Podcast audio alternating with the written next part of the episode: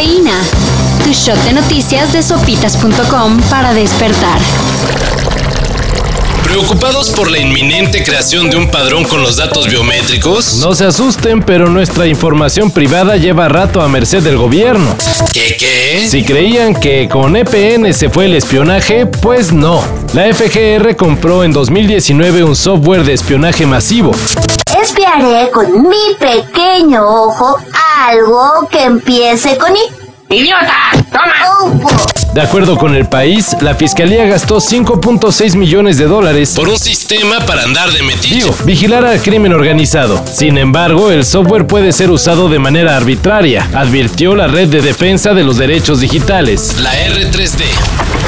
Como que el medio ambiente nos está valiendo mal. A los incendios forestales y la tala ilegal que va en aumento. Ahora podemos sumar el derrame de chapopote que se reporta en la zona de desove de tortugas en Tecolutla, Veracruz. La denuncia de este crimen contra la naturaleza fue hecha por la Asociación Civil Vida Milenaria. Pero como que las autoridades pues no se apuran.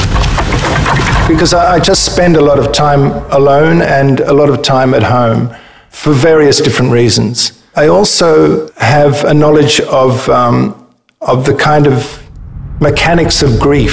El amado Nick Cave lanzó dos nuevas canciones que compuso inspirado en la pregunta de una fan. Ah, porque Cave semanalmente contesta las preguntas que sus seguidores le mandan a su sitio Red Hand Files. Cynthia, una chica que recientemente perdió a su padre, su hermana y su novio, le preguntó al líder de The Bad Seeds cómo le hizo para superar la muerte de su hijo, Tan conmovido quedó Nick Cave, que compuso Letter to Cynthia y Song for Cynthia. las cuales ya pueden escucharse en plataformas.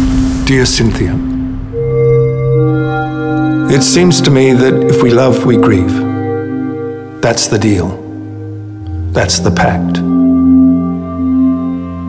Grief and love are forever intertwined.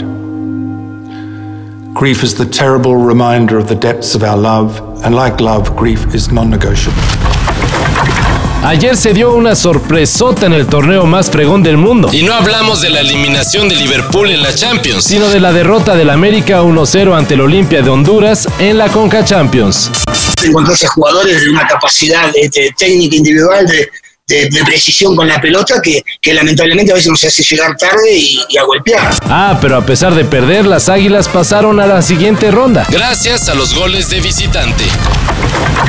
Y en noticias que harían sentir orgulloso a Hugh Hefner, México es el país donde más sugar daddies hay en toda Latinoamérica. Ya me enteré que eres un viejo rabo verde.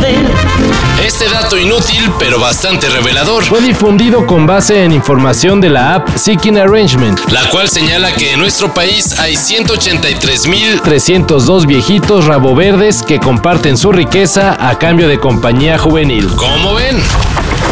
Para esto y mayor información, En sopitas.com.